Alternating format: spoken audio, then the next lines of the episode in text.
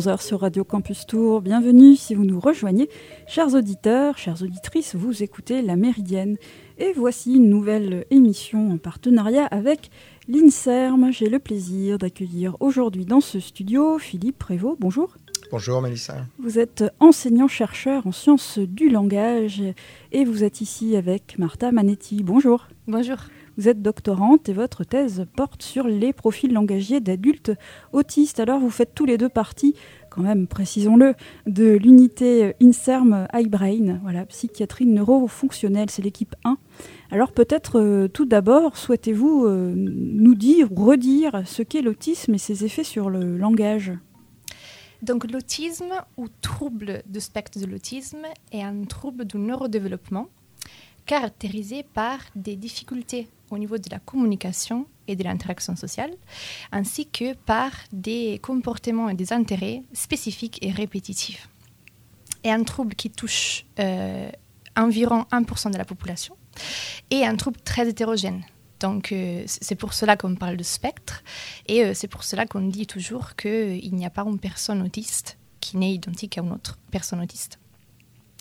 L'hétérogénéité se trouve au niveau des, de l'intensité des difficultés que les personnes autistes peuvent rencontrer dans la vie de tous les jours. Donc, des personnes différentes sont affectées de façon différente, mais aussi par rapport aux comorbidités. Donc, l'autisme est très souvent associé avec d'autres diagnostics autres que l'autisme, mais qui sont associés avec. Donc, très souvent, euh, on trouve des personnes autistes avec aussi un trouble de développement intellectuel, avec un trouble du langage structurel, qui est défini dans, le dernier, dans la dernière version du manuel diagnostic et statistique des troubles mentaux, donc le DSM, comme une incapacité à comprendre et à construire des phrases avec une grammaire correcte. On va voir euh, après que le langage structurel n'est pas que la grammaire. Donc, euh, nous avons ces deux euh, troubles qui sont comorbides à l'autisme. Il y a aussi le trouble du déficit de l'attention, avec ou sans hyperactivité, et aussi des troubles anxieux, des troubles dépressifs et d'autres conditions médicales telles que l'épilepsie euh, ou des troubles de sommeil, etc. Alors peut-être pour nos, auditeurs qui ne sont pas tous des, spécialistes, euh, est-ce euh, trouble du spectre de, l'autisme? Est-ce que vous voudriez juste préciser ce qu'on ce qu'on appelle un intérêt spécifique? Un intérêt spécifique, c'est c'est donc les intérêts, c'est des intérêts que, que, tout le monde a. Euh, par exemple, moi, je peux être très intéressée à la musique. Un intérêt spécifique et restreint, c'est un intérêt qui est, très intense. Donc, moi, je vais avoir tendance à euh, déjà savoir beaucoup de choses sur mon intérêt et parler toujours de ça et peut-être que de ça. Donc, c'est pour ça qu'il s'est euh, restreint et c'est pour ça qu'il s'est spécifique. Donc, c'est un intérêt comme des intérêts qu'on peut avoir normalement mais il, a un caractère euh, de spécificité parce que c'est le seul intérêt euh, qu'on a. Et euh, voilà, et c'est quelque chose de très intense. Mais alors peut-être une question bête, j'ai l'impression que ça peut être tout le monde en fait qui aurait un tel intérêt pour une chose dont on parle beaucoup parce que ça nous intéresse beaucoup. Qu'est-ce qui fait que pour une personne autiste, on va parler d'intérêt spécifique restreint Quelle est la, c'est-à-dire que, comme le dit Martha, vraiment la personne euh, ne s'intéresse euh, qu'à ça et ne parle que, de ça, euh, pratiquement.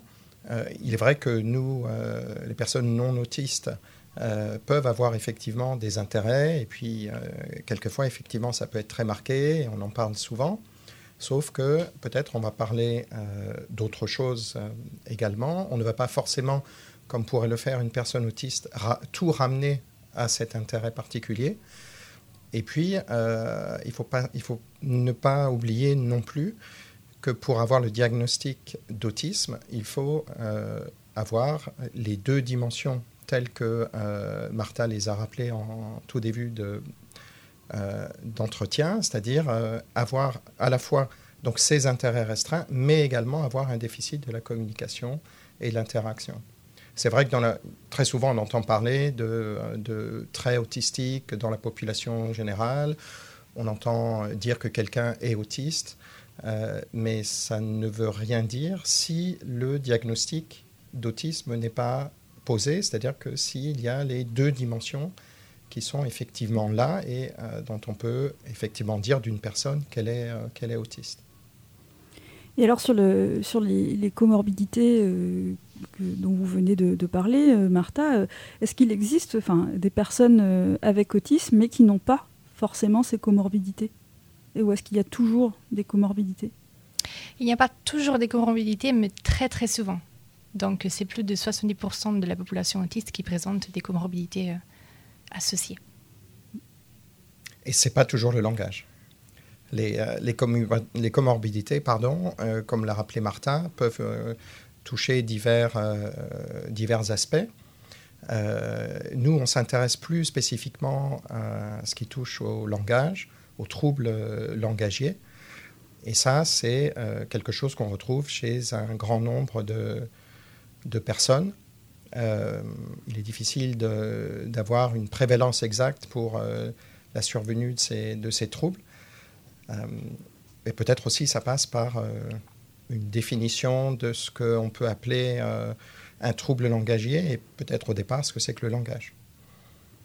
Et d'ailleurs, quelles sont les, caractéristiques particulières qu'on peut trouver chez des, des personnes autistes quand on parle du langage? Alors, quand on parle du langage, chez les personnes avec autisme, on peut parler d'abord d'un trouble qu'on retrouve chez beaucoup de personnes qui affecte ce qu'on appelle la pragmatique, c'est-à-dire euh, l'utilisation du langage en contexte, en particulier euh, quand on utilise euh, de l'ironie, quand vous dites par exemple Oh, quel beau week-end alors qu'en fait vous avez passé un week-end complètement pourri. tout le langage figuré, non, littéral, donc l'humour, donc l'ironie, le sarcasme, tout ça, ça peut être affecté. Et également, quelque chose qui fait partie de la pragmatique, c'est tout ce qui concerne l'implicite. Donc quand vous dites par exemple, euh, euh, est-ce que Julie a rencontré tes parents Et vous répondez, ben, en fait, elle a, rencontré ma mère. Il est sous-entendu qu'elle n'a pas rencontré mon père. donc il y a énormément d'implicite quand on se trouve dans une conversation, dans une interaction avec quelqu'un. Et euh, les personnes avec autisme, ou une grande partie des personnes avec autisme, euh, ont des difficultés avec euh, ce qui concerne l'implicite. Donc ça, c'est un grand domaine, la pragmatique. Et puis après, on a d'autres domaines langagiers qui peuvent être affectés. Et c'est ce que Martha a appelé le langage structurel, ou les aspects structurels du langage. Donc ça, ça concerne euh, plutôt des aspects, euh, on va dire, combinatoires, c'est-à-dire euh, être capable de mettre des sons ensemble pour former des syllabes. Par exemple, être capable de mettre un te et un re ensemble pour faire tre dans le mot tri, ou bien être capable de rajouter même un s devant ce tre et former un mot comme strict. Voilà, vous voyez, on a quelque chose qui peut être assez complexe en termes, euh, en termes syllabiques, d'organisation des sons les uns, euh, les uns avec les autres. Et puis ça peut être aussi euh, l'organisation des mots dans une phrase, c'est ce qu'on appelle la syntaxe, c'est-à-dire que quand on parle, on met des mots les uns à côté de l'autre, les uns à côté des autres, pardon, mais il y a des règles, il y a des règles d'ordre des mots. en français, par exemple, une phrase typique euh, contient un sujet suivi d'un verbe suivi d'un objet. Par exemple, euh, Julie embrasse euh, et puis remettre ces mots dans un autre ordre. Max embrasse Julie. C'est les mêmes mots, mais le sens est, est différent. Donc il y, a des, règles qui régissent l'ordre des mots. Donc la, combinaison des mots, combinaison des mots dans une phrase, de même qu'il y a des règles qui régissent la combinaison des sons euh, dans des syllabes. C'est ce qu'on appelle les aspects structurels. Et ces aspects structurels peuvent être euh, affectés chez un nombre euh, assez important de, personnes autistes, sans qu'on sache exactement le pourcentage de personnes véritablement affectées. Et c'est ce qu'on cherche à savoir ici dans notre, dans notre équipe. Alors, peut-être encore une, question à 10 euros. Est-ce que euh, ce rapport à la syntaxe, il varie euh, d'une langue à l'autre parce que chaque langue a peut-être des contraintes de syntaxe différentes. Du coup, est-ce que certaines personnes sont moins en difficulté dans une autre langue ou, pas? Alors là, c'est une grosse question sur euh, le langage en général. Euh, peut-être on va faire un petit retour en arrière et définir ce que c'est que le langage. Le langage peut être défini comme une capacité cognitive qui va nous permettre d'exprimer euh, nos pensées et de communiquer avec les autres. Et ce langage, cette capacité, en fait, se traduit en différentes langues. Le français, euh, euh, l'italien, dans le cas de Martha, l'arabe, enfin toutes les, toutes les langues du monde. Le langage, donc ce système langagier, est formé de certains principes certaines euh, règles qui seraient euh, peut-être communes à toutes les langues, avec des, euh, des possibilités de, par exemple, déplacer des éléments à l'intérieur d'une phrase. Donc, par exemple, on peut, je vous disais tout à l'heure que le français, c'était plutôt sujet, verbe, objet. on peut trouver des ordres différents. On peut, par exemple, placer l'objet du verbe au début de la phrase. Donc euh, tout à l'heure, euh, j'ai parlé de euh, Julie qui aime Max, mais on pourrait dire Julie l'aime ou l'embrasse, c'était mon exemple. Et là, l'objet du, verbe, le, pronom objet, est placé devant le verbe. Donc Max l'embrasse. Tout d'un coup, on n'est plus dans Max embrasse Julie, on est dans Max l'embrasse. Et on dit que l'objet du verbe, c'est déplacer pour euh, occuper une position qui est différente de sa position euh, de départ. Le déplacement serait une caractéristique euh, du langage qu'on pourrait retrouver à l'intérieur de plein de langues.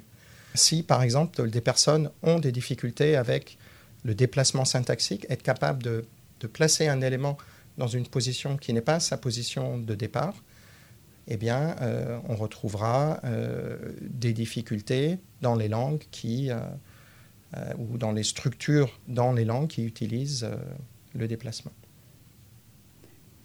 Et alors, pourquoi certaines constructions, certaines phrases ou types de phrases sont plus complexes que d'autres? Alors ça, c'est une question qui est vraiment intéressante. Merci. Et euh, c'est quelque chose, euh, une question à laquelle on pourrait répondre en, regardant euh, plein plein de langues, mais peut-être on va se, juste se restreindre au, français. Dommage. mais sinon, on peut revenir une prochaine fois, Mélissa, je ne sais pas. N'hésitez pas. alors, si je vous donne par exemple une phrase comme Je connais l'homme que Marie a rencontré, et euh, je connais l'homme qui a rencontré Marie. Ce sont deux phrases tout à fait normales du, euh, français, complètement euh, grammaticales, donc complètement autorisées, on va dire, par la grammaire du français. Mais peut-être que vous sentez qu'il y en a une qui est un peu plus complexe que d'autres. Et c'est effectivement le cas. la phrase qui, contient, donc c'est deux phrases qui contiennent ce qu'on appelle des, relatives, c'est-à-dire des euh, propositions subordonnées qui modifient un nom. Je connais l'homme que Marie a rencontré, je connais l'homme qui a rencontré Marie. Mais dans un cas, euh, on sent qu'il y a quelque chose qui est un peu plus complexe, et c'est le, cas de la première phrase, Je connais l'homme que Marie a rencontré. C'est une, euh, phrase qui est un peu plus complexe, et elle est complexe parce que, comme je l'ai dit tout à l'heure, elle contient un ordre des mots qui est un peu différent de euh, ce à quoi on pourrait s'attendre dans la langue française. C'est-à-dire, je connais l'homme que Marie a rencontré. L'homme, c'est l'objet de connaître. Normalement, un objet euh, d'un verbe est placé après le verbe. Et là, euh, l'homme est placé avant le verbe connaître. Je connais l'homme que Marie a rencontré. dans l'autre cas, on a euh, l'homme, je connais l'homme qui a rencontré Marie. Marie est l'objet du verbe connaître. Il est placé après le verbe connaître. Euh, et l'homme qui a rencontré Marie, l'homme est le sujet de connaître. Et l'ordre qu'on obtient est sujet, verbe-objet. C'est une phrase donc qui, on va dire, est compatible avec l'ordre typique du français. Et donc, assez généralement, même si on peut parler de, des détails ici et là, quand on a une modification dans une langue euh, donnée par rapport à l'ordre des mots typiques de cette langue, euh, vous avez là euh, une candidature pour des difficultés langagières pour des personnes qui souffrent de troubles langagiers. C'est des structures qui apparaissent aussi plus tard dans le développement typique. C'est pour ça aussi qu'ils sont plus complexes. D'ailleurs, le, développement typique, est-ce que vous voulez peut-être rappeler aussi euh, comment l'humain apprend à parler? Quelles sont les, phases euh, peut-être typiques d'apprentissage du langage? Oui, donc on peut parler de trois phases principales. Donc vers 6-8 mois, les enfants vont commencer un processus qui s'appelle babillage, c'est-à-dire qu'ils vont commencer à produire des syllabes conformes à les langues naturelles, mais des syllabes qui n'ont pas de sens. Donc, babillage, les enfants vont commencer à dire par exemple ba ou baba, qui est un babillage dupliqué. Donc, nous avons deux fois la même syllabe. Vers 10 mois, entre 10 mois et 12 mois, les enfants vont commencer à produire leurs premiers mots, qui vont ensuite commencer à mettre ensemble à partir de l'âge de 20 mois, 24 mois. Donc, c'est des phases qui sont universelles. Ça veut dire que peu importe la langue que l'enfant parle, il va passer à travers ces phases et on va arriver au même résultat d'acquisition dans le cas de l'acquisition typique. Est-ce qu'il y a d'autres caractéristiques qu'on peut trouver chez les, personnes euh, autistes en fait de, langage? Oui. Donc, euh, nous avons parlé de troubles du langage. Ça veut dire qu'on peut distinguer des personnes euh, autistes qui ont un langage normal, donc dans la norme, et des personnes qui ont un trouble. Au milieu, nous avons aussi ce qu'on appelle des atypies du langage. Ils ne sont pas des troubles, mais c'est des, des, façons atypiques d'utiliser le langage on retrouve très souvent de l'écolalie, qui peut être euh, euh, immédiate ou différée. C'est quoi? L'écolalie, c'est le moment où on répète, on reprend des mots ou des parties des phrases, soit tout de suite, soit après euh, certains tours de parole. Donc, c'est le fait de répéter des parties du langage qui l'autre personne a dit ou qui nous on a dit avant. Et c'est quelque chose qu'on retrouve souvent dans l'autisme.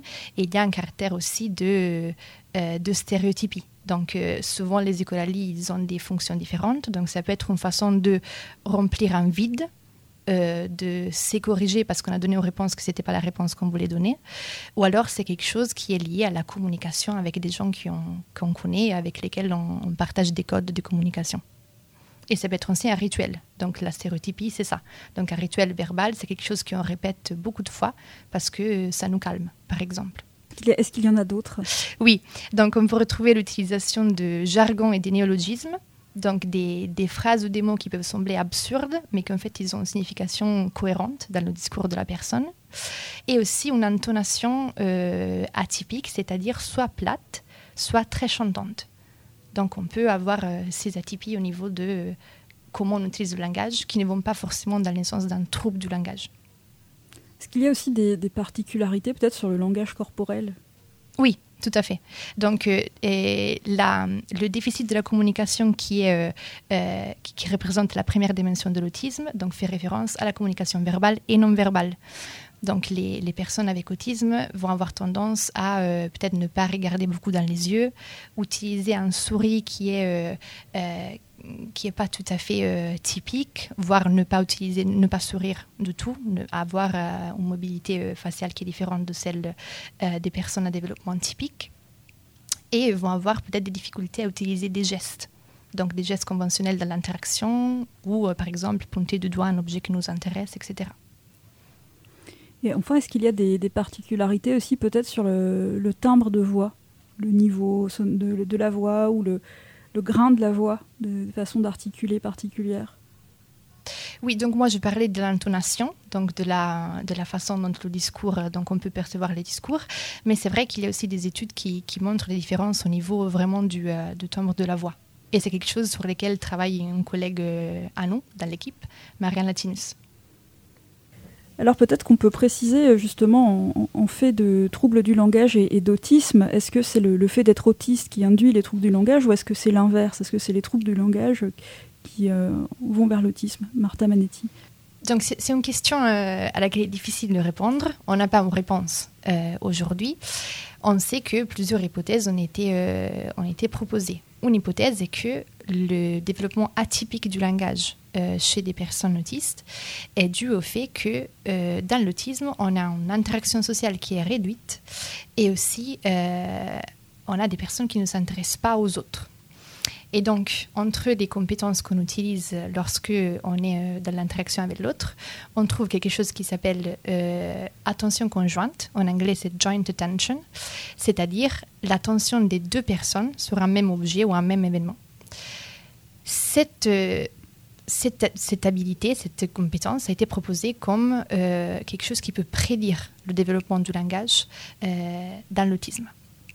Et si c'est vrai que cette, cette variable peut avoir des influences sur le développement à court terme, donc dans, dans, le développement langagé dans les toutes premières phases de l'acquisition, son rôle dans le développement des capacités à long terme est beaucoup moins clair. Donc on ne peut pas dire que euh, c'est l'attention conjointe et les capacités d'interaction sociale qui causent un trouble du langage chez des personnes autistes. C'est qu'une hypothèse parmi d'autres. Une autre hypothèse qui a été proposée est que les difficultés langagères des personnes autistes sont dues à une difficulté dans l'intégration des stimuli. Donc par exemple l'intégration du son de la parole et du mouvement de la bouche.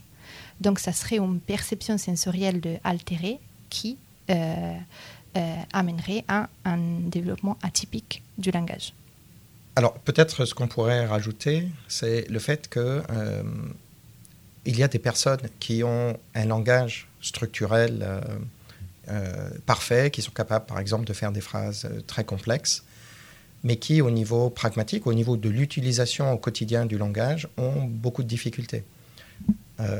ces difficultés-là pourraient être dû en fait à leur, euh, à leur autisme, en particulier la première dimension de l'autisme, donc des difficultés de communication et d'interaction sociale.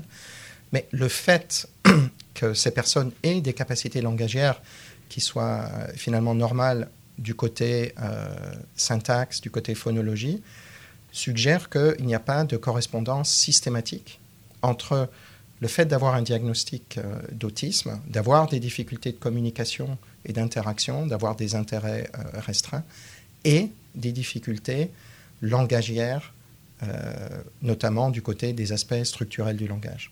Ça suggère, euh, encore une fois, une, une, certaine autonomie. On a du mal à vraiment connaître les relations exactes entre ce qu'on pourrait appeler la sévérité de la symptomologie de l'autisme, donc on a vu tout à l'heure euh, euh, que euh, Martha a parlé du fait que des personnes peuvent être atteintes à différents degrés dans leurs difficultés au quotidien. et on a du mal à mettre ensemble ces degrés de difficulté avec le développement langagier, de savoir s'il y a un lien direct ou pas. Mais on y travaille. Et donc, par exemple, pour ma thèse, on a regardé euh, s'il y avait des liens entre les habiletés langagères des adultes autistes et la sévérité de la symptomatologie euh, euh, d'autisme. On a regardé aussi s'il y avait une différence entre les trois profils que j'ai décrits tout à l'heure et donc au niveau des symptômes d'autisme. Et on n'a trouvé aucun lien. Donc, ce résultat va plutôt dans la direction de dire que ce n'est pas la sévérité de l'autisme qui cause et qui explique les difficultés langagères chez euh, ces personnes. Je vous propose de faire une, première pause musicale avant de, de, poursuivre cet échange. Et nous allons écouter C'est normal. Brigitte Fontaine, on se retrouve tout de suite après sur Radio Campus Tour dans la Méridienne.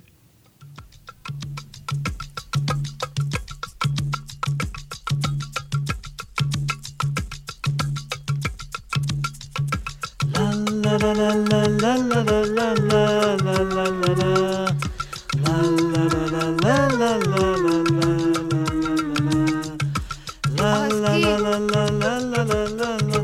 qu'il y a T'as pas entendu un truc bizarre Si Qu'est-ce que c'est C'est le gaz. C'est le gaz d'un appartement en dessous. Des fois il y a des fuites, alors ça s'accumule. puis s'il y a une étincelle, ça explose. C'est normal. Et qui dit explosion, dit détonation. Tout le bruit que t'as entendu tout à l'heure, voilà. La la la la. La la la la la la la. La la la la. La la la la. La la la la la la la. Dis La donc, la la la la quoi tu sens pas le brûler Ah ouais C'est normal, je t'ai expliqué. Il y a eu une explosion. Oui. Et l'agitation moléculaire due à cette explosion, La quoi? l'agitation moléculaire, Ah ouais. provoque une élévation thermique suffisante pour enflammer les matières environnantes. Ouais, ouais. C'est alors ce qu'on appelle la combustion. C'est normal. Tu comprends? Ouais, ouais. La la la la la la Mais alors- la la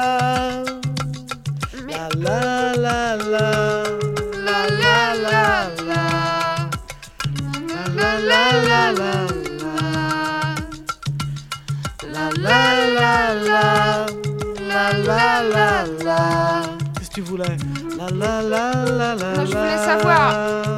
Tout l'immeuble, il est en train de brûler, c'est bien ça? Eh oui, écoute.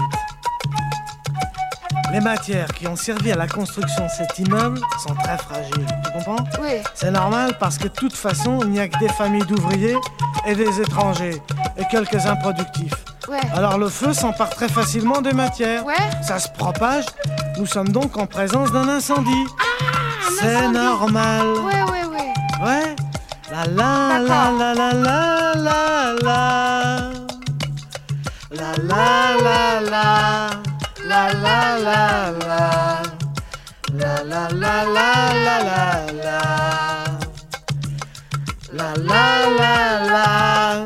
La la. Qu'est-ce qu'il y a encore sens pas Hein comme si on commençait à tomber là, un Écoute, peu écoute. Oui. Essaie de comprendre, c'est très simple. Oui. Tu te souviens la combustion? Ouais. La destruction de l'immeuble par les flammes? Oui. Bon, ça veut dire qu'en dessous, les murs et les étages ont disparu et que nous ne sommes plus soutenus par rien. Ouais. Or, une chose qui n'est plus soutenue par rien tombe. C'est ce qu'on appelle la pesanteur, c'est normal. La la la la la la la la la. La la la la la la la la. Mais alors, on va tomber La la la. du quatrième étage C'est tout à fait normal. C'est l'attraction terrestre. La D'accord. la la la la. La la la la. La la la la la la la. La la la la la Excuse-moi. la la la quoi quoi Pardon, mais je pense à un truc. Ouais. On va pas mourir dans une minute. Brigitte Et alors, il y a aussi des, des enfants avec un trouble du spectre de l'autisme qui ne développent pas de langage.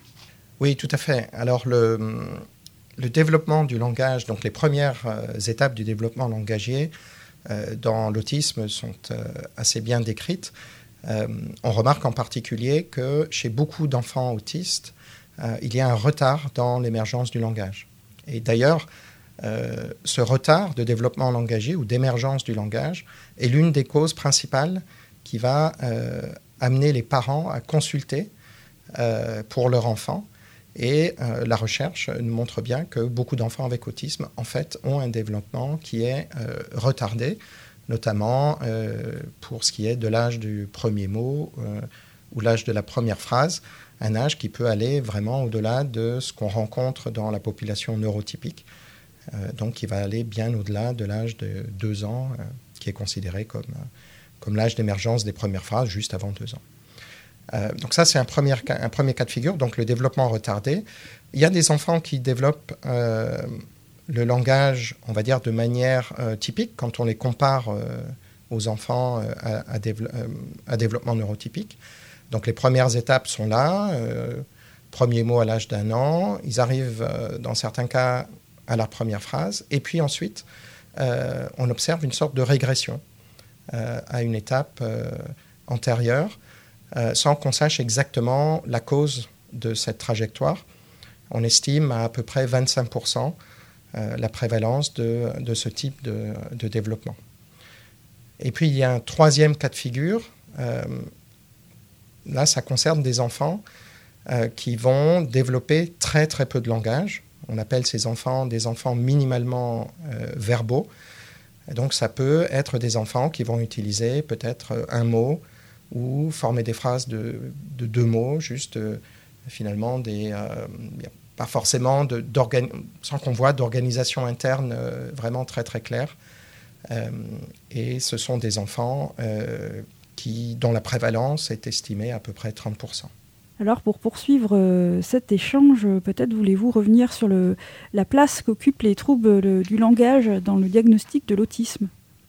Oui, donc euh, même si euh, dans la dernière version du DSM dont on a parlé tout à l'heure, le langage ne fait plus partie des critères de diagnostic, donc on a parlé des deux dimensions, la dimension de la communication et de l'interaction sociale et des comportements et des intérêts spécifiques répétitifs, donc il n'y a pas la place pour le langage. Même si il ne fait pas partie des dimensions diagnostiques de, de ces troubles, il est demandé au clinicien, lorsqu'il pose un diagnostic d'autisme, de spécifier si la personne a aussi un trouble du langage, donc un trouble sur les plans langagiers.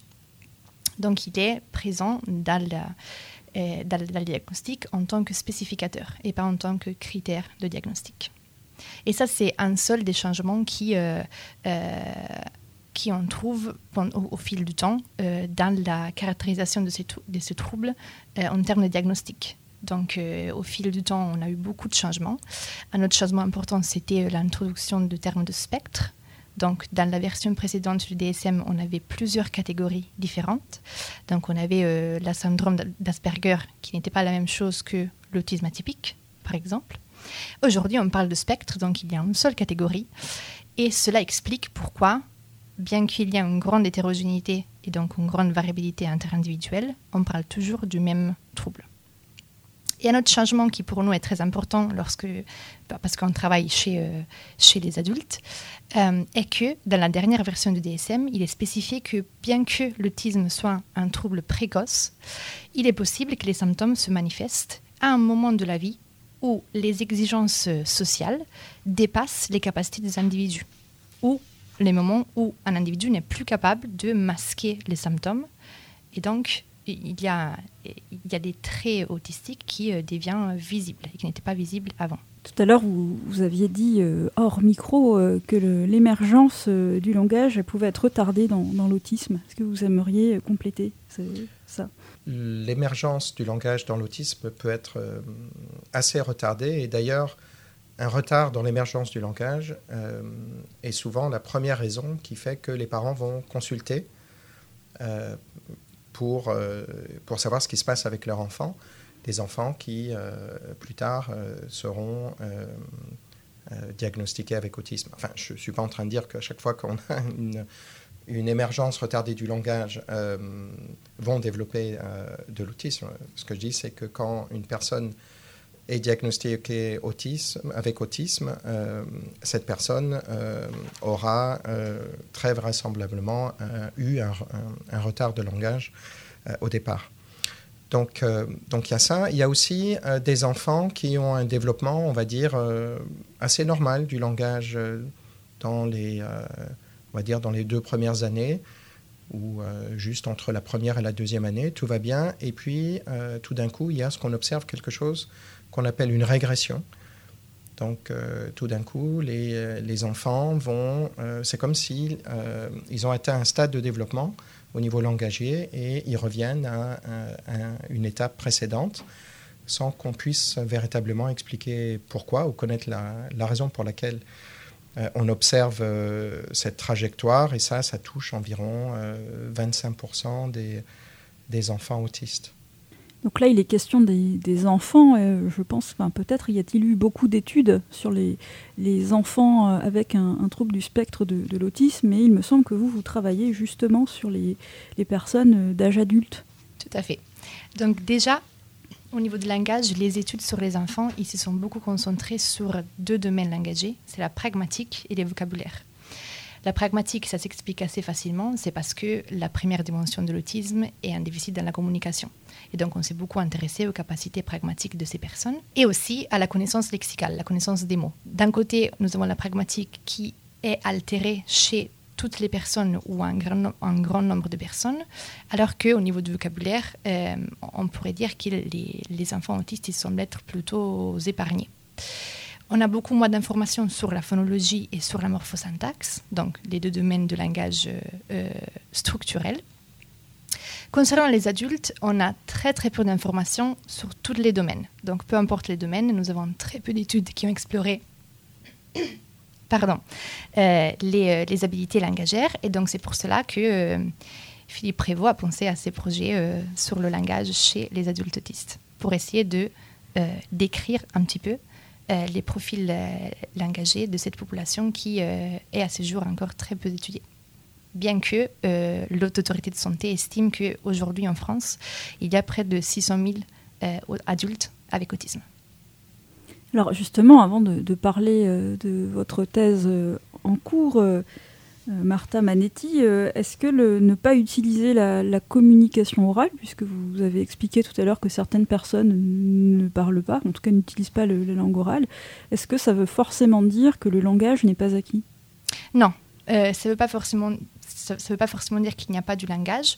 Euh, donc c'est vrai qu'il y a une partie euh, de spectre euh, qu'on appelle des minimalement verbaux, donc des personnes minimalement verbales qui ont très peu de mots. c'est à peu près un tiers de la population autiste mais ça ne veut pas forcément dire qu'il n'y a pas de compétences de langage.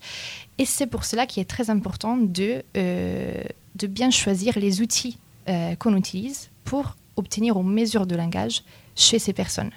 Donc essayer d'avoir, euh, par exemple, un échantillon de langage spontané ne va pas marcher, parce que ces personnes spontanément ne parlent pas. Et donc, il y a des outils qui ont été développés au sein de notre équipe aussi, euh, qui euh, nécessitent des réponses plutôt automatiques et passives. Donc, par exemple, s'il y a une tâche de langage en suivi du regard ou en eye tracking, la personne n'a pas besoin de répondre à une question, n'a pas besoin de pointer du doigt un objet ou une image. Et donc, cela pourrait peut-être donner des, informations sur son niveau langagé qu'on n'aurait pas euh, si on utilisait des tâches plutôt actives. D'ailleurs, pour rebondir sur euh, ce que tu dis, Martin, euh, il y a des études qui utilisent effectivement cette technique auprès de personnes qu'on appelle minimalement verbales, donc des personnes qui ont de grosses difficultés à développer du langage et qui suggèrent qu'en en fin de compte, même si ces personnes utilisent juste quelques mots ou euh, juste euh, mettre quelques mots l'un à la suite de l'autre, euh, sont sensibles à ce qu'on a appelé tout à l'heure l'ordre des mots. Et donc, par exemple, une personne dont la langue maternelle est une langue pour laquelle on a un ordre typique sujet, verbe, objet, cette personne va préférer ce type de phrase plutôt qu'à des phrases qui utilisent un autre ordre des mots donc ça, ça suggère qu'en fin de compte, il y a une connaissance langagière euh, qui a été développée par la personne, quand bien même cette personne euh, ne parle pas ou a des difficultés à, parler. Et d'ailleurs, la, différence entre ce qu'on appelle la compétence et la performance, c'est quelque chose qui est fondamental dans les études en sciences du langage. La compétence fait appel à euh, notre capacité langagière qui est complètement inconsciente. Le fait, par exemple, qu'on sente qu'une phrase avec une relative objet, intuitivement, elle est un peu plus complexe qu'une phrase avec une relative sujet. Euh, voilà, ça, ça fait partie de notre connaissance euh, langagière. Et la performance, c'est plutôt l'utilisation de cette compétence, soit pour former des phrases, donc ce qu'on appelle la production, soit en phase de compréhension pour comprendre une phrase, on a besoin euh, de faire appel à notre compétence, à notre connaissance euh, implicite ou euh, inconsciente du langage, connaissance des règles, etc. Et donc, on peut arriver à travers ces techniques de eye tracking ou bien même des techniques d'imagerie cérébrale à peut-être cibler euh, des connaissances qui vont au-delà de ce que les personnes euh, pourraient euh, nous faire croire qu'elles ont. Et ça, c'est vraiment très intéressant. Et je pense qu'il faut absolument faire davantage de recherches sur, sur ces personnes-là qui, typiquement, n'ont pas, été, n'ont pas été étudiées dans la littérature jusqu'à présent ou, en, ou très peu. Alors qu'elle représente, comme Martha l'a dit, à peu près 30% de la population autiste. Alors peut-être qu'on peut en venir à, votre thèse, Martha Manetti. Alors c'est les profils langagiers d'adultes autistes. Est-ce que vous voulez nous en dire plus? Donc, comme on l'a dit, la, littérature à ces sujets est très limitée. Donc, il existe très peu d'études. Euh, et je pense que c'est important, pour euh, revenir à la question d'avant, de spécifier que faire attention aux outils qu'on utilise pour mesurer le langage, c'est quelque chose qui, euh, qui est important pour les personnes qui ne sont pas minimalement verbales. Donc, aussi pour des personnes qui ont développer du langage, il faut faire attention à ce qu'on utilise lorsque on veut tester euh, des aspects spécifiques du langage. Si par exemple on veut tester la morphosyntaxe ou la phonologie, mais on le fait à travers une tâche qui nécessite l'interaction sociale avec euh, la, personne qui propose euh, cette tâche, très probablement la personne avec autisme va avoir des difficultés à compléter la tâche et donc on va sous-estimer les capacités de langage structurel de cette personne, juste parce que dans l'autisme, on a toujours des difficultés au niveau pragmatique. Donc, il faut faire attention à ce qu'on est en train de tester lorsqu'on dit qu'on teste du langage. Et ma thèse euh, utilise deux tâches qui ont été développées exprès pour euh, essayer de, euh, de, contrôler l'évaluation du langage chez ces personnes. Donc pour la phonologie, une tâche de répétition de non-mots et pour la euh, morphosyntaxe, une tâche de répétition de phrases. Ces tâches permettent d'avoir une mesure des deux domaines langagés sans forcément qu'il y ait une interaction sociale. Donc, on, diffuse aux personnes des non-mots et des phrases et on leur demande juste de répéter ce qu'ils ont entendu. Donc, ils n'ont pas besoin d'interagir avec moi pour répondre euh, et, pour compléter la tâche.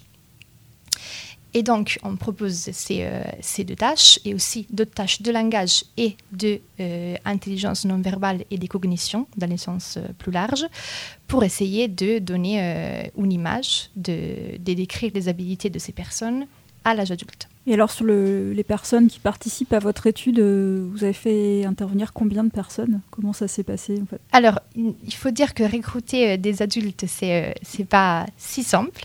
Donc déjà c'est difficile de, de, trouver des personnes qui peuvent participer à l'étude pour plusieurs raisons. Donc déjà pas tous les adultes qui ont une suspicion d'avoir d'être autistes sont diagnostiqués et, nous, avons besoin pour des questions de on va dire, rigueur scientifique d'avoir des personnes avec un diagnostic formel, donc posé par un clinicien, notamment un psychiatre. Euh, et les, personnes adultes sont aussi plus difficiles à joindre. Donc, soit il faut aller dans des structures euh, dédiées, euh, soit il faut essayer de, de, diffuser des annonces, mais dans ce cas-là, on va peut-être arriver davantage à des personnes qui sont indépendantes euh, et donc qui ont des profils euh, cognitifs euh, assez spécifiques. Et on va peut-être, sans le vouloir, exclure des personnes qui ont des profils différents et donc des, capacités plus limitées au niveau cognitif. On, est, on a recruté à peu près 50 personnes avec autisme. Et, et on l'a fait euh, au centre ressources autisme, euh, donc là où il y a euh, l'équipe de recherche avec laquelle nous travaillons, mais aussi dans des IME, dans des foyers d'accueil médicalisés, pour essayer de vraiment donner une idée de l'hétérogénéité de ces troubles, même à l'âge adulte. Alors comment vous allez, disons, trier après toutes ces données? Donc voilà, le diagnostic, c'est euh, un facteur euh, important. Euh, pour le reste, on essaie de garder les données de tout le monde. Notamment, on, a essayé de trouver des personnes avec des niveaux d'intelligence non verbale assez bas, parce que c'est une partie du spectre qui est très souvent à laquelle on ne s'intéresse pas assez tout comme pour les personnes minimalement verbales. Et ce qu'on a fait, c'est qu'on a pris les données du langage et on les a mis en relation avec les données de l'intelligence non verbale. Donc nous avons ces catégories qui sont le résultat de toutes les combinaisons possibles entre la présence et l'absence d'un trouble du développement intellectuel et d'un trouble dans ce qu'on appelle le langage fonctionnel. C'est pas si clair qu'est-ce que c'est le langage fonctionnel, mais on va le traiter comme si c'était euh, du langage structurel. Parce que pour que le langage soit fonctionnel, nous avons besoin de savoir comment combiner des sons pour former euh, des syllabes et comment combiner des, mots pour former euh, des phrases. Donc il y a ces cinq catégories. On ne va pas parler de, la catégorie qui vise à décrire les personnes sans langage fonctionnel parce que notre étude s'intéresse aux personnes qui sont au moins minimalement verbales, donc avec des phrases qui sont composées d'au moins trois mots. Mais les autres quatre catégories sont des catégories qui, qui visent à donner un aperçu de ce qui peut être la dissociation entre le langage et la cognition non verbale. Ça veut dire qu'on peut avoir des personnes avec un trouble du développement intellectuel, mais sans trouble du langage, tout comme on peut avoir des personnes avec trouble du langage sans un trouble de développement intellectuel. Et bien sûr, on peut avoir deux groupes homogènes, donc des personnes avec les deux troubles et des personnes sans les deux troubles. On est intéressé à cette classification parce que euh, une étude qui a été faite euh, toujours au sein de notre équipe il y a quelques années par euh, une doctorante qui, qui est maintenant chercheuse, Silvia Silleresi, toujours italienne.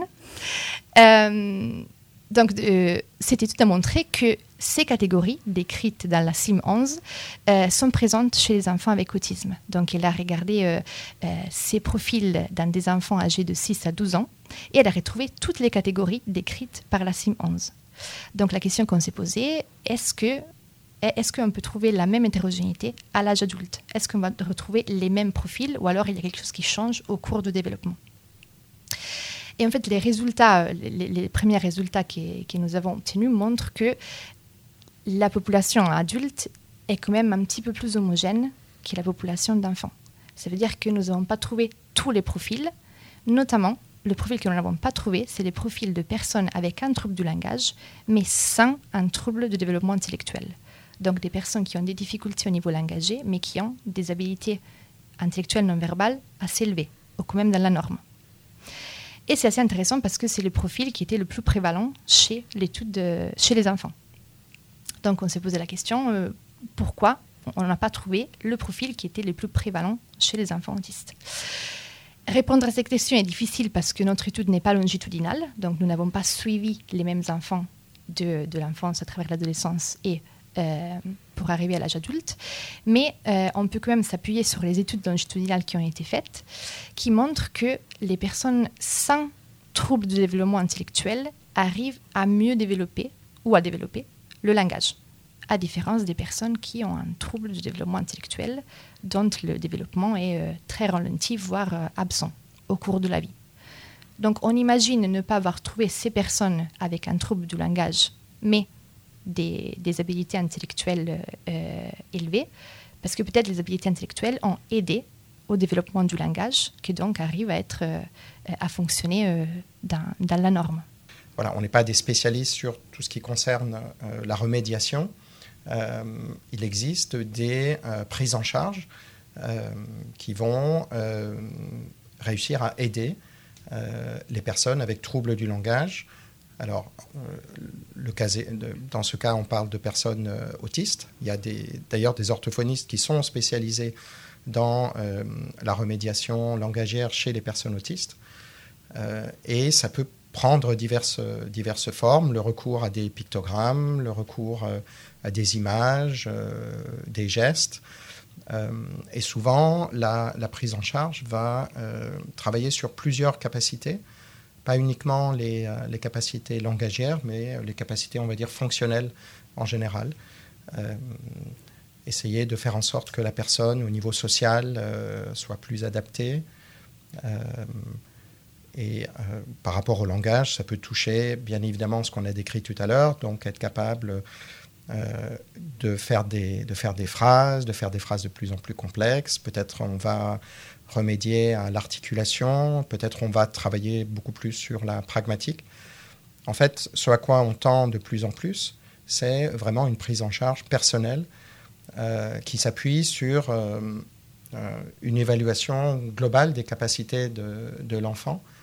Et bien entendu, s'agissant de la prise en charge orthophonique, euh, qui s'appuie sur une évaluation, euh, une évaluation langagière euh, globale qui touche plusieurs domaines du langage, comme on a mentionné tout à l'heure, la phonologie, donc les sons, les phrases, le vocabulaire, la pragmatique.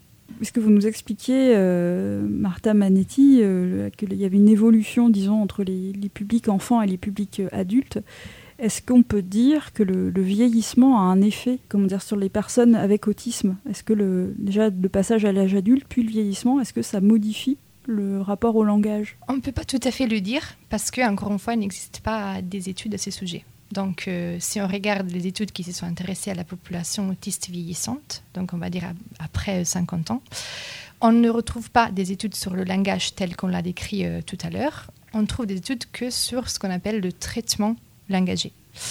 Euh, traitement langagier qui, qui est composé de plusieurs domaines. Un domaine qui a été beaucoup étudié chez les autistes est celui de la fluidité verbale. pour vous donner un exemple, pour obtenir une mesure de fluidité verbale, on va vous demander de euh, énoncer tous les animaux que vous connaissez en une minute. Ou alors de, euh, de, produire tous les mots euh, auxquels vous pouvez penser dans une minute. Des mots qui commencent par la lettre C, par exemple. Donc ça, c'est une mesure qui, qui nous dit quel est votre type de fluidité verbale. Donc est-ce que vous êtes capable de produire des catégories sémantiques dans le cas des animaux et est-ce que vous êtes capable de répondre à une consigne qui est plutôt phonémique? Donc, euh, se baser sur une lettre pour produire des mots que vous connaissez. Et ces études ont montré qu'il n'y a pas un seul euh, schéma de euh, développement et de vieillissement cognitif chez les personnes autistes. Plusieurs hypothèses ont été proposées donc pour comparer le vieillissement dans l'autisme et le vieillissement dans la population neurotypique. Donc c'est possible que l'effet de l'âge soit euh, plus euh, présent chez les personnes autistes, donc le vieillissement soit accéléré. Il est aussi possible que le vieillissement soit parallèle, mais il est aussi possible que le, fonctionnement euh, cognitif et les différences biologiques des personnes avec autisme les protègent en cas de déclin cognitif lié à l'âge. Donc on a ces trois schémas et les études à ce jour ne permettent pas de choisir entre les trois. Donc on ne sait pas euh, vraiment quel est l'effet de l'âge sur les personnes avec autisme, ni quelle est la différence avec l'effet de l'âge chez les personnes neurotypiques, surtout au niveau de langage. C'est peut-être votre sujet euh, de post-doctorat? Alors, il se trouve que en parallèle du travail de thèse de Martin, euh, nous avons un projet de recherche sur justement le vieillissement euh, dans l'autisme, euh, qui est en collaboration avec une autre euh, équipe de recherche à Tours, enfin sur Tours et Poitiers, le CERCA. et voilà, on regarde l'effet du vieillissement sur des personnes très âgées dans l'autisme. Alors, pour l'instant, on n'a pas encore recruté de, personnes, euh, on n'en a pas recruté beaucoup, des personnes très âgées avec autisme. Elles ne sont pas si faciles à, trouver. Tout à l'heure, euh, Martha parlait de la difficulté euh, de recrutement. ça fait partie aussi du fait que finalement ces populations ont été peu étudiées. Donc pour l'instant, on, on, a, on a fait le recrutement des personnes neurotypiques et on attend vraiment avec, euh, avec impatience euh, de, de, voir les résultats euh, sur les personnes avec vieillissement. on, s'intéressera bien évidemment au langage, mais on aura aussi toute une batterie qui mesurera des capacités cognitives plus générales, comme la mémoire en particulier. Je propose de faire une nouvelle pause musicale. On va écouter Malvina Reynolds.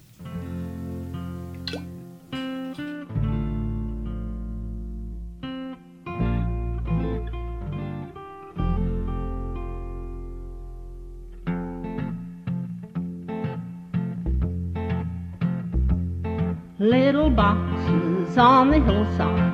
Little boxes made of ticky-tacky. Little boxes on the hillside. Little boxes all the same.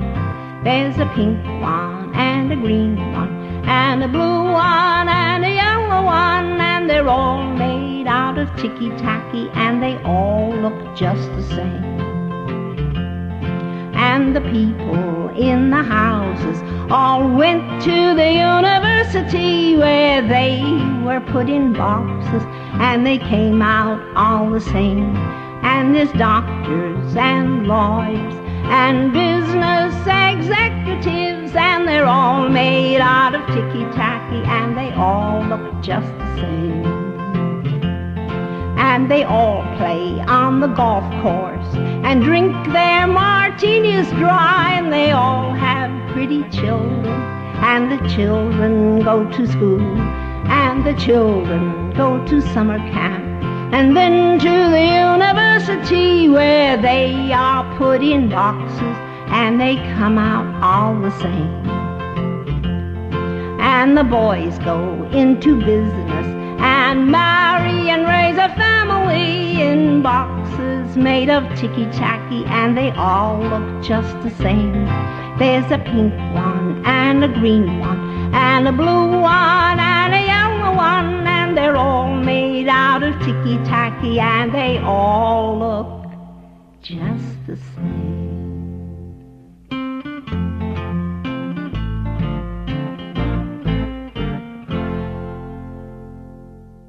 Alors Philippe euh, Prévost, je crois que vous vouliez revenir sur trois choses euh, importantes pour étudier le langage euh, chez les personnes avec un trouble du spectre de l'autisme. Oui, tout à fait. à mon sens, il y a trois choses très importantes qu'il faut avoir en tête quand on veut étudier le développement langagier dans l'autisme. La première, c'est qu'il faudrait s'intéresser à l'ensemble du spectre autistique euh, ne pas uniquement travailler euh, sur des euh, individus qui ont des facultés en termes de développement intellectuel normal ou dans la norme, mais aussi s'intéresser aux personnes qui ont un trouble du développement intellectuel, comme l'a mentionné Martha tout à l'heure, également des personnes qui sont minimalement verbales. Voilà, c'est important de travailler sur finalement tous les individus euh, autistes. La deuxième chose qui est très importante euh, à mon sens, c'est de euh, travailler sur divers domaines du langage. Donc pas uniquement travailler sur le vocabulaire. on sait que la plupart des, études, ou beaucoup d'études, ont porté sur le vocabulaire. Mais comme on a dit tout à l'heure, le vocabulaire, ce n'est pas la seule, la seule, le seul aspect langagier qui existe. Il y a d'autres domaines qui sont des domaines fondamentaux. Euh, quand, on, euh, quand on produit une phrase, c'est pas simplement mettre des mots les uns à côté des autres, c'est aussi les combiner euh, à travers des règles. Donc il faut absolument étudier différents domaines pour avoir en fait une sorte de cartographie des capacités langagières des, des individus. Est-ce que la personne est plutôt bonne en, en vocabulaire, mais est plutôt euh, impacté en, syntaxe. Et puis la phonologie va bien? Ou bien une autre personne euh, avec euh, des difficultés en vocabulaire, mais finalement une syntaxe et une phonologie qui va bien. En fait, arriver à une sorte de profil langagier qu'on peut combiner aussi avec des capacités intellectuelles pour avoir vraiment des profils individuels très précis qui pourront euh, éventuellement être ensuite euh, pris en charge à travers une remédiation euh, vraiment bien ciblée. Donc ça, c'est le deuxième point, les différents domaines langagiers. Et puis le troisième point qui est fondamental, alors il est important en général quand on fait, des études sur le développement langagier, mais je pense qu'il est fondamental ou encore plus important quand on parle du développement langagier dans l'autisme, c'est d'avoir des outils d'évaluation langagière appropriés pour cette euh, population. Donc des outils qui font appel à peu de situations, on va dire, qui, euh, qui demandent une adaptation pragmatique assez marquée. Euh, et c'est dans cet esprit, par exemple, que nous avons développé ou que nous utilisons des, des tâches de répétition de phrases, des répétitions de mots, avoir aussi des tâches qui s'appuient le moins possible euh, sur des images. On sait que euh, les personnes avec autisme peuvent avoir des difficultés à mettre ensemble euh, images et langage parlé. Donc voilà, c'est un challenge, mais il faut absolument le faire. Et c'est d'autant plus un défi pour des personnes qui n'ont pas de langage. Et là, comment est-ce qu'on peut arriver en fait à leurs compétences langagières? Comment est-ce qu'on peut arriver à, ce à savoir ce qu'elles savent? Euh, là aussi, le développement de, de techniques euh, eye tracking, euh, etc., qui portent sur le vocabulaire, qui portent sur la syntaxe, etc., est très très importante. Philippe Prévost, enseignant-chercheur en sciences du langage à l'Université de Tours, et Martha Manetti, doctorante. Votre thèse porte sur les profils langagiers d'adultes autistes. Il me reste à vous remercier d'avoir consacré du temps à cette émission, La Méridienne, voilà, qui sera retrouvée en podcast sur notre site. Rappelons que vous êtes membres tous les deux de l'UMR, INSERM, iBrain. Merci à vous. Merci à vous. Merci Mélissa, au revoir.